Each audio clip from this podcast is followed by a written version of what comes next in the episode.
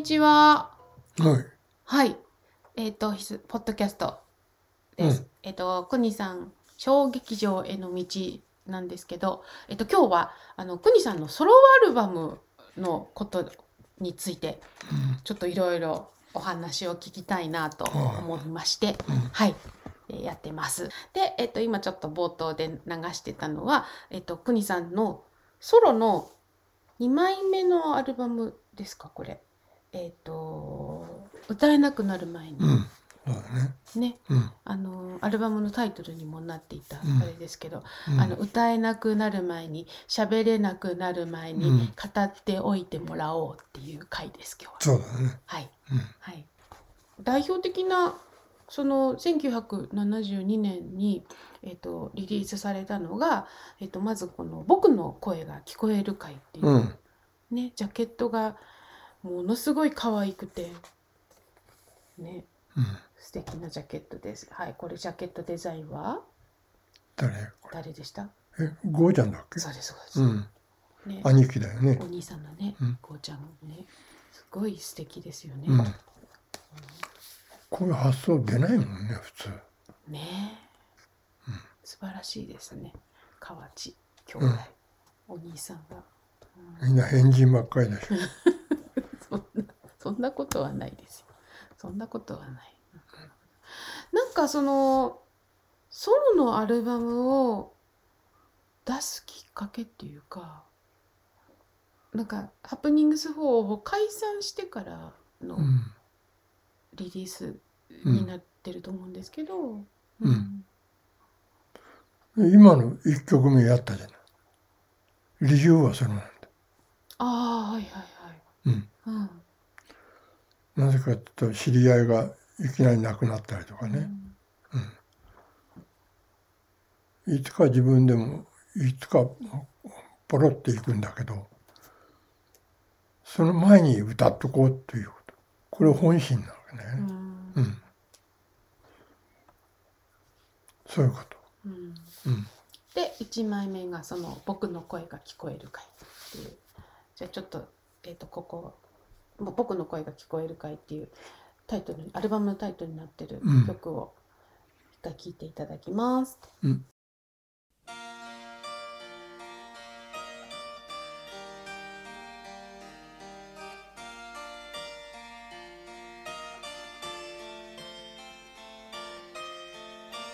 君の手紙にはいろんなことが書いてあったけど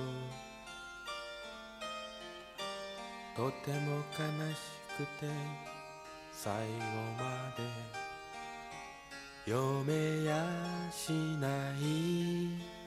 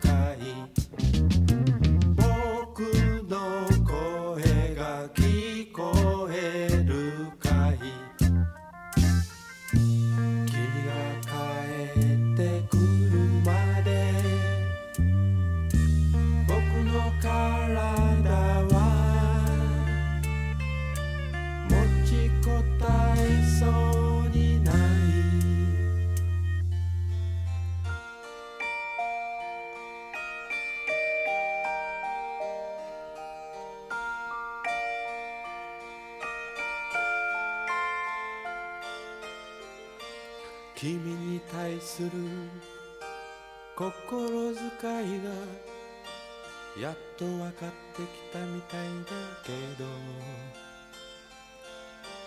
もう君の足跡も探せないでいる。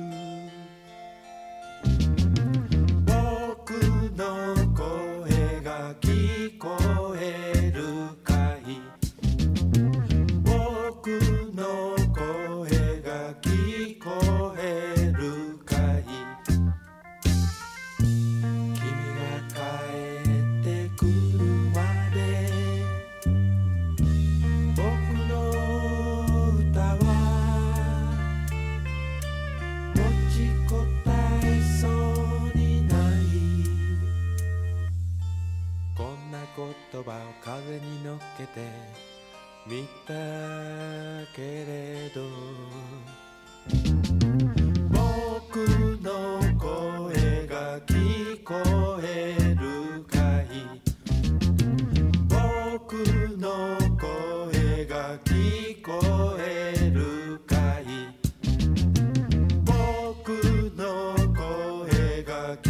こえるかい？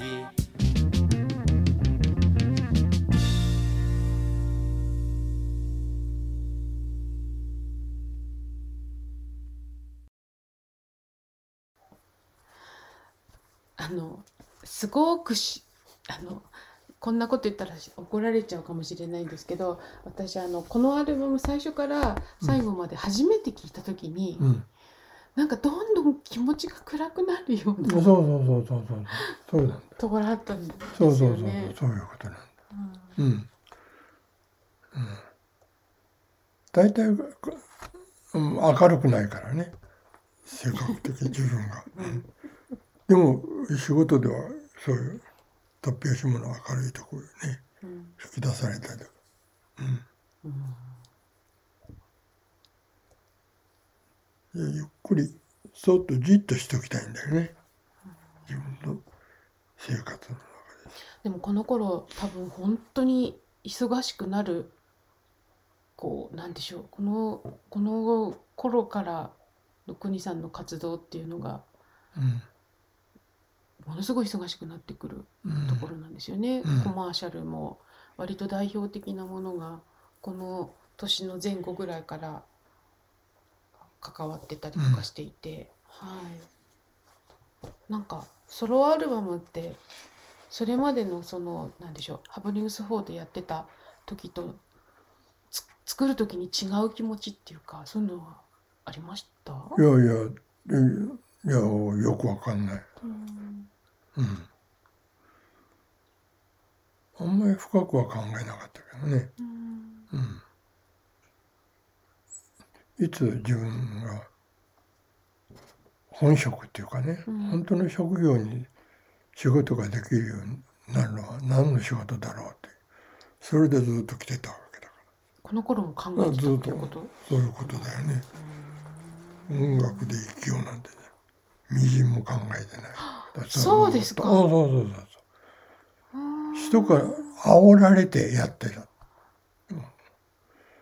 煽られて「いやくんちゃんなんか歌なんか作ってよ」とかさ言われて。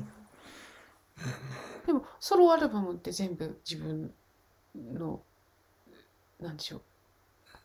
自分の歌じゃないですか。うん。うん。自分でアルバムを出そうとかさ作ろうとか考えてなかったわけだかこの頃？らみんなその、うんま、通り巻きのさマネージャーがいたりとか事務所があったりとか。うんうんそういうところがちょっと「あの国さんちょっと面白いことやろうよ」ということで。うん。いや、うん、いや、いいですよ、つって。なんかあの出版がうん、東芝僕のん？僕の声が聞こえる会が東芝、うん、そしてえー、と 2, 2枚目歌えなくなる前にうん。これがポリドール。うん、そして、えー、と3枚目この時期のソロアルバムの3枚目の「えっと愛はまだ凍りついたままは」うん、出版社がうん。キングうん。なんです。だから、すすごく不思議だなと思ったのはうん。別々の会社ですかねこれ。全然全社。然別別そう々いうことがで今のアーティストさんって割とそのえっ、とレーベルが決まってたりとかしますようんね。そうだね。だから、え3つ違うところなんだと思ってそれがすすごいなんかちょっと不思議な気がしてるんでいやすけど。でも自分の場合はそれが全然不思議じゃないからね。うん。そういうことで自分ではフリーと思ってやってるわけだから。うんでやってきたし、うん。うん、みんなもああの国川町うちの会社でうん一応なんかやってもらおうとかそういういやいや専属でねやってもらおうと。かでもどこか専属っていうことではなかったんですよね。そうだね、うん、うん、よくそんな。唯一渡辺プロダクションだよね、あー。最初の。はいはい。うん、うんで売れないからっつってうんフリーになったんだけどさ。フリーになったのっていつ頃なんですかね。もうちょっと昔すぎて分かんなくなっちゃった。そうですか。世の中に出回ってるそういうのがうん詳しいんじゃないの、うん。うん、調べてる人がいるんじゃないの？じゃあ誰か教えてもらいましょそうだね。う。うん、アルバム「僕の声が聞こえる会」の中でうん。久美さんがうん「これは面白いんじゃないの?」って思う曲。うんどれがあります？いやみんな面白い みんな面白い。本当に、うん。懐かしいわねみんな。タイトル。A 面 A 面 B 面ですよレコードだからね、A 面が、えっと、1曲目は「だから人は」2曲目が「恋人よ」「恋人よ」ですね、うん。で3番目が「メス猫。うん」4番目が「もう隠すことなんかない。うん」5曲目が「僕の声が聞こえるか。い」うん。6曲目が「お前は今どこを歩いている」7曲目が「天使の主催によるコンサート」うんこれうん。あの「お前は今どこを歩いているの歌詞」歌詞の中にね。うん「27歳この時のために」ってあるんですようん。ね。でもこの時32歳なんですよ。か。うん。17歳の頃のあれを持ってきたんだね題材。にはあ。うん。なんか人間のそのうん27歳ってこうちょっとこうターニングポイントみたいに言われること多いですよね。あそう。うん、うん。そんな意識もあったのかしら。えうん。え大体そう。あの歌作ったりなんかしてるけどさ。うん。こういう言葉とか。すあの知らない人はさあこそういう言葉の使い方とかそういう知識があるんだろうかな。知知識があるのかもねと。思う人が多いかもわかんないけど。全然違うから。知識なかったんですか？当うん。うん。学校のなんか試験とか受けたら0点とは言わないけどさあの学校の授業は全然ダメだからね。だから自分で考えてることをその時からそのそのそのそのそう今何を考えてるかっていうことで表現してたわけだからこれ今の考え。昔を思い思い出す時もさうんその時点よりも昔のことを思い出しながら作ってる。それの連続だよね。これ全然知らないんだよこのモデルさあそうですん、か。うん、全然知らない。へえ。これどこ東芝うん。なんかねなんかあったんだよそのうんレコード会社の人がこれ撮ったからとかなん。とか言ってさうん。そっか表は表外側は国さん。のお兄さん。のデザインだけどうん。中は全然知らなかったっていうことですか。これねこれ兄さん。が撮ったモデルさん。もとかじゃないモデルさん。なん。となくなん。となくなん。だろう誰かのうん。マネージャーでもない付き人みたいだったららしいんだよねこれ。この子そうですか。はい。でちょちょっと撮って撮ってみようって撮ったらしいんだよね。クニさんが撮ったわけではあない。全然あ、そうですか。うーん。うん写真も大好きだったけどね。うんうんうんううんん、うん音楽よりも写真の方が好きだったんだからさ。うんあの水たまりとレンゲソって子供のコンサートでもよく歌ってたことがあるなと思ったんです。うん。うん。レンゲソはもう子供の時の思い出があるからね、もろに。うんうん。うちのあの家が建ってて、でその隣の家とのさうん間にあの田んぼがあってさ、はいはい。そこにレンゲがうん植わるんだよ、うんうん。毎年。うん。うん。だからレンゲソはもうもろにね。福岡だからさ生まれ育ちが。うん。北海道はないやろ。どうかそうですね。わかんない。北海道で。どうなんだろう。私も静岡なのであの静岡あるんじゃない？そうそうそうそう、うん。レンゲレンゲのあの花びらをこう摘んであの蜜もなんかちょっと甘かったりするのもあったりとか、あとなんかいっぱい摘んであの花の輪輪飾りみたいに作ったりとかしましたよ。うん最初これレンゲって見たから、うん。えハスの花のことかなとか思ってたんですけど、うん。レンゲ草なんですね普通に。うん。なんかこういう曲がこういうこのクニさんのソロのアルバムに入ってるっていうのが昔から変わらないっていうこういうことかなって思ったりするんですよね。ねうんじゃあその水たまりとレンゲ草をかけたいと思います。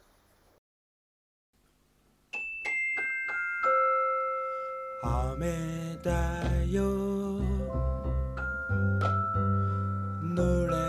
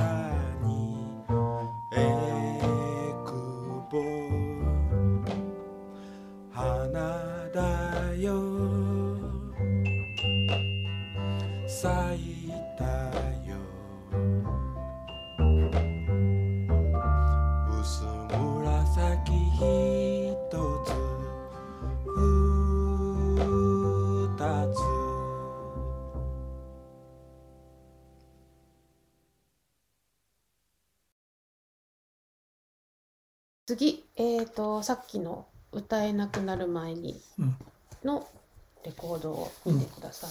じゃんジャケットがね。うん。髪の毛とひげが若い時黒い。セピア色で、街歩いてると思われからね。睨まれたりとか。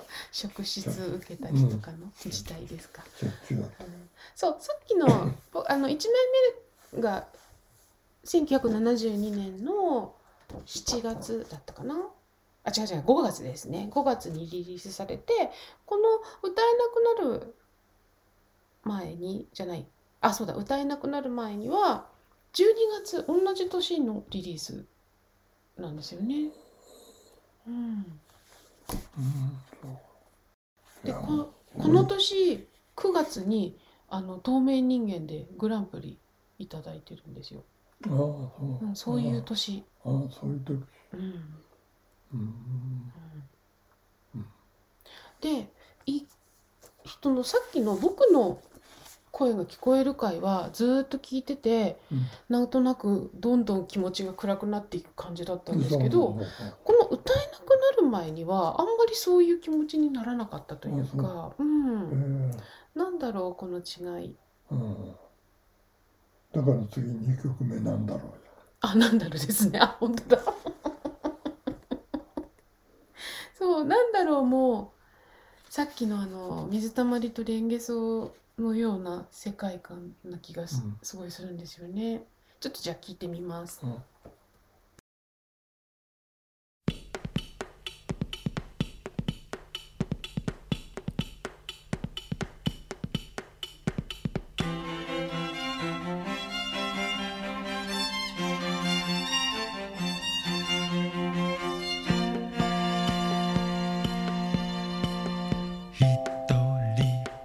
ちで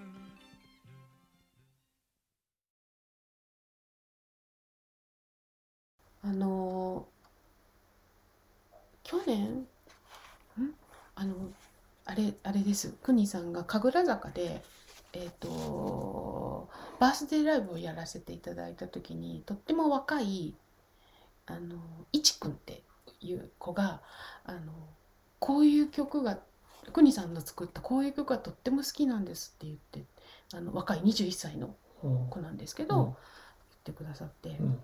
うん、なんだろうこのふわっとした世界観、うん。うんうん。でその後これあのーあれですよ。3曲目この「なんだろう」の次に「一本のペン」よく今もライブで歌ってる、はいはい。いいいい曲ですよねこれもね。うんね。うん。あのトワエモアさんもカバーで歌ってくだあさってる。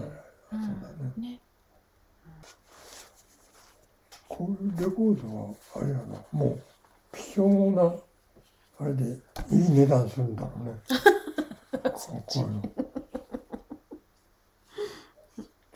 収入がなくなったらこれはちょっと高いからね。高い金で売れる。でもよく作ってきたよね。ううん。んあのいろいろと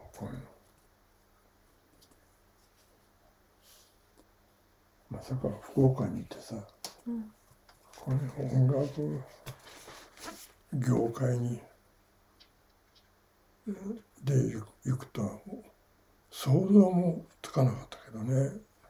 うん。ね日本一の旋盤工になるなるんだっていう思いでさ、うん、仕事してたからね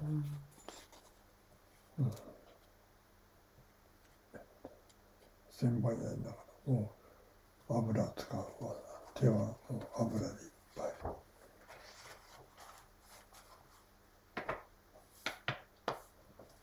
自分でこの世界入ったわけじゃないわけだからさ歌の世界ねうん、うん、それがちょっともうね世の中いろんな人がいると思うけどさ。うん。まさか音楽がなんかね自分の仕事みたいになるとかさ全然うん。全く考えてなかったからね。うん。まあうちのね両親とか家族も生活大変な時期があったからさ。なんとか親にねいくらかでもお金をこう渡さなきゃと思ってそれでがむしゃらで仕事してたからね、うん、ずっとそれでやってきたのにさうんいろんなのが声かけたり来たりなんかしてさ、うん、で引っ張られちゃってさ、うん、まあ良かったのか。悪かったのか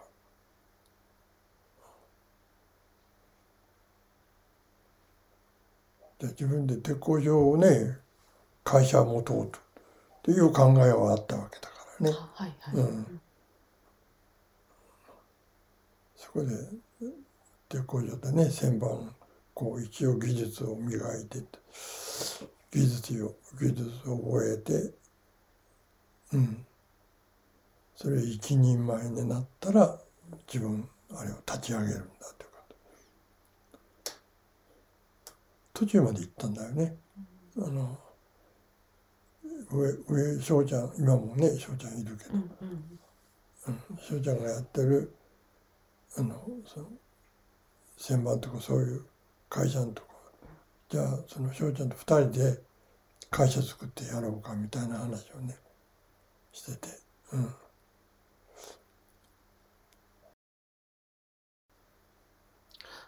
そうだこの窓からでインストゥルメンタルうん。なんですけど、どれ？このこの中入ってんの？はい。これ確かあの皇室アルバム？はいはいはいはいはい。はいはいまだはいはいこうしあれで使われてましたよね。そうそうそうそうそうそう、うん。うん、そうそうそうそう。ちょっとあのー窓かそうそう窓からそうこう作ったらうん。その皇室のあれで作ったわけじゃないんだよ。あ、そうですか。確かそうだったはいはいはいはい。自分の記憶では、あどうだったっけ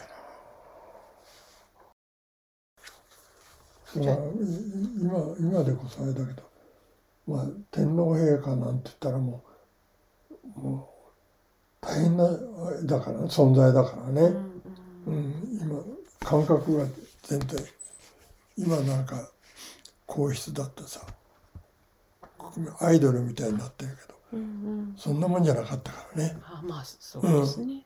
うん。え、じゃあこれが使われるって知った時はどんな気持ちだったんですか？いや何も言わなかったよ。あだからこれ、そうかそうかう。ん、あのなんていうんだ ディレクターとかプロデューサーがいいてさ、うん常にだからそういうそういうそういう人たちがうん。考えるわけだよこのアルバムをこういう形で出そうとかさ、あ、ほうほうほうほう。あ、はいはいはい。ポリドルね。うんこれ。うん。じゃあ知らない間に使われていたみたいな感じだったんですかね。いやいや一応こういううん。こういう形にするよとかなんとかいうのをディレクターとかさうん。プロデューサーが言われるわけだね。うんうん。じゃあ、うん、じゃあいいあいいですよっていう感じで、うーん。フットワーク軽くね。うん、うん。じゃあちょっと窓からお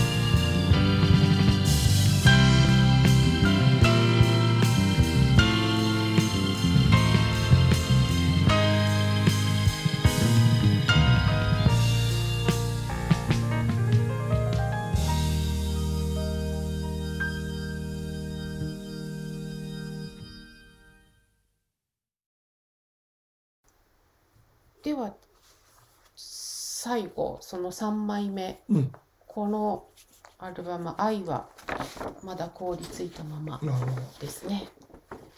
に行きます。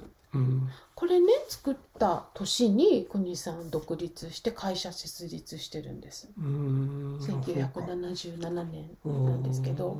うん。うん。でやっぱりすごくこの何でしょう5年空いてこの3枚目「愛はまだ凍りついたまま」なんですけど、うん。何かね空気感も変わっているような気がして前の2つはちょっとすごい気持ちが暗くなったりとかって聞いててね、思うことがあったんですけど、この3枚目になったらもうまたなんかすごく違ううん。世界というか。うん。うん。あのこの帽子あるよなまだあると思います、うん。はい。上にね。うん。もうこういう洋服とか捨てないからね。うん。誰かみたいに。誰かみたいにどんどん捨てちゃう、うん。あるはずこれは A 面が、えっと「いつしか人は」うん。これもよくねステージで歌いますよね、はい。でえっと「君は気まま」「一人展覧会」うん。はてなの朝」うん。それで A 面の最後に「あなたが欲しい」歌ってますよね。本当だね。これは？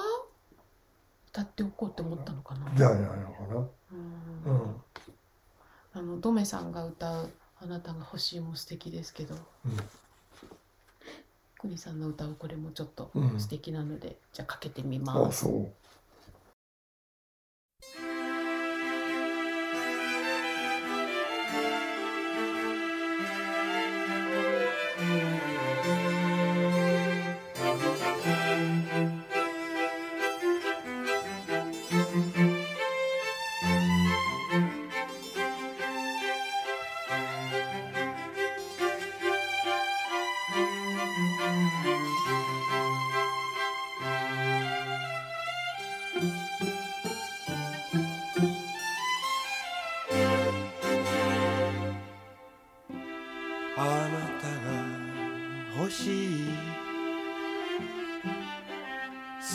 し恋と愛にあふれるあなたの一言が欲しい。あなたが欲しい。澄み渡る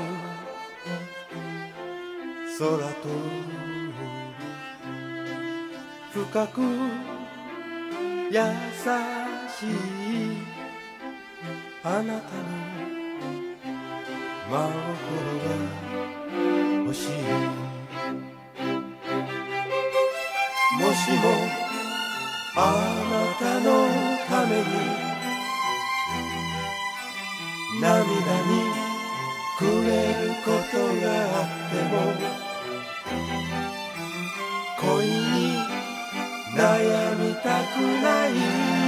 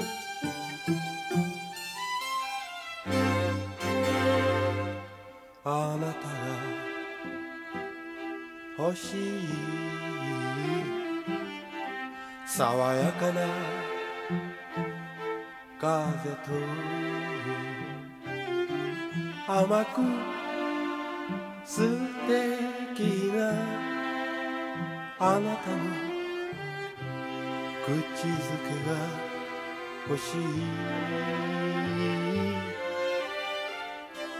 あなたが欲しい幸せな人愛し続けるあなたの何もかも欲しいもしもあなたのためにすべてが遠く闇に消えても愛を憎みたくないはい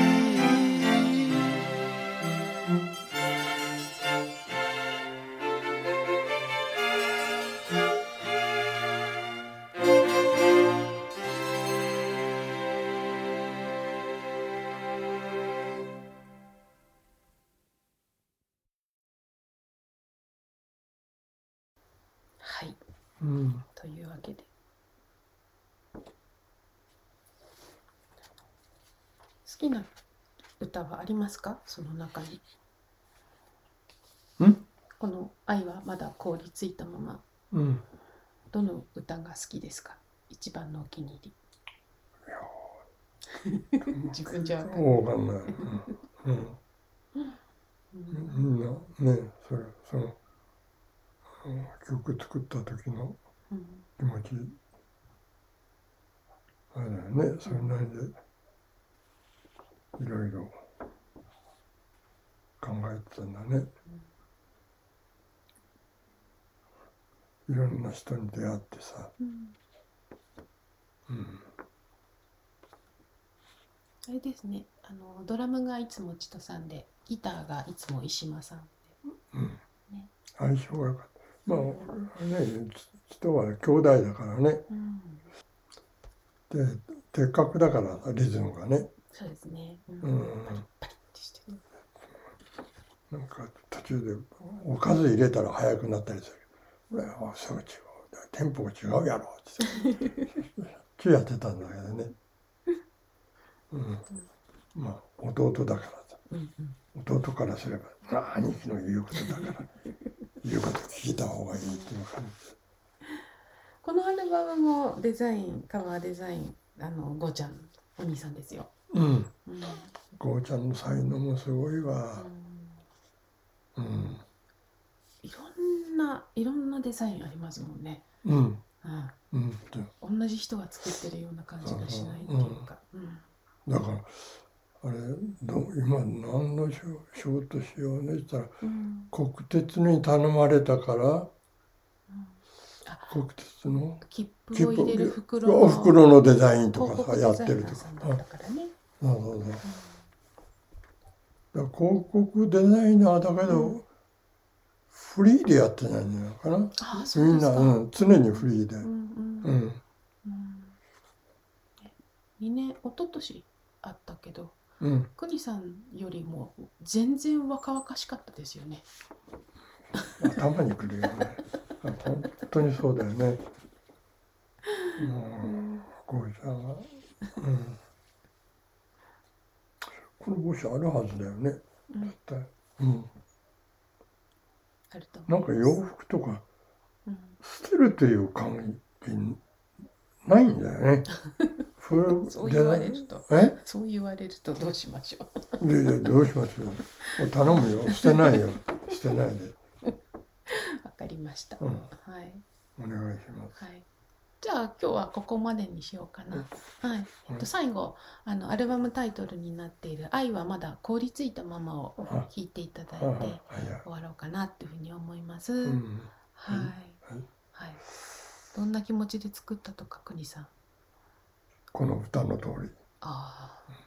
凍りついたままなはい、んですね。そうです。はいそうですか。はいわかりました。今日もお聞きくださいましてありがとうございました。はい国さんもありがとうごはい。ざいました。ははい、じゃあまたね。はい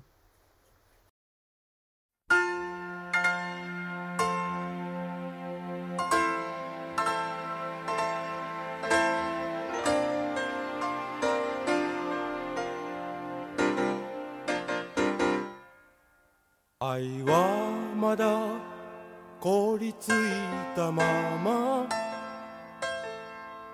君は今その愛を温めようとしてる。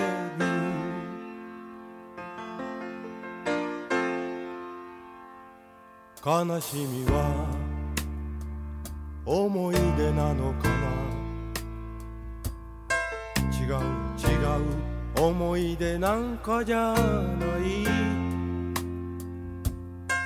明日の不安を考えて行き詰まるだけ。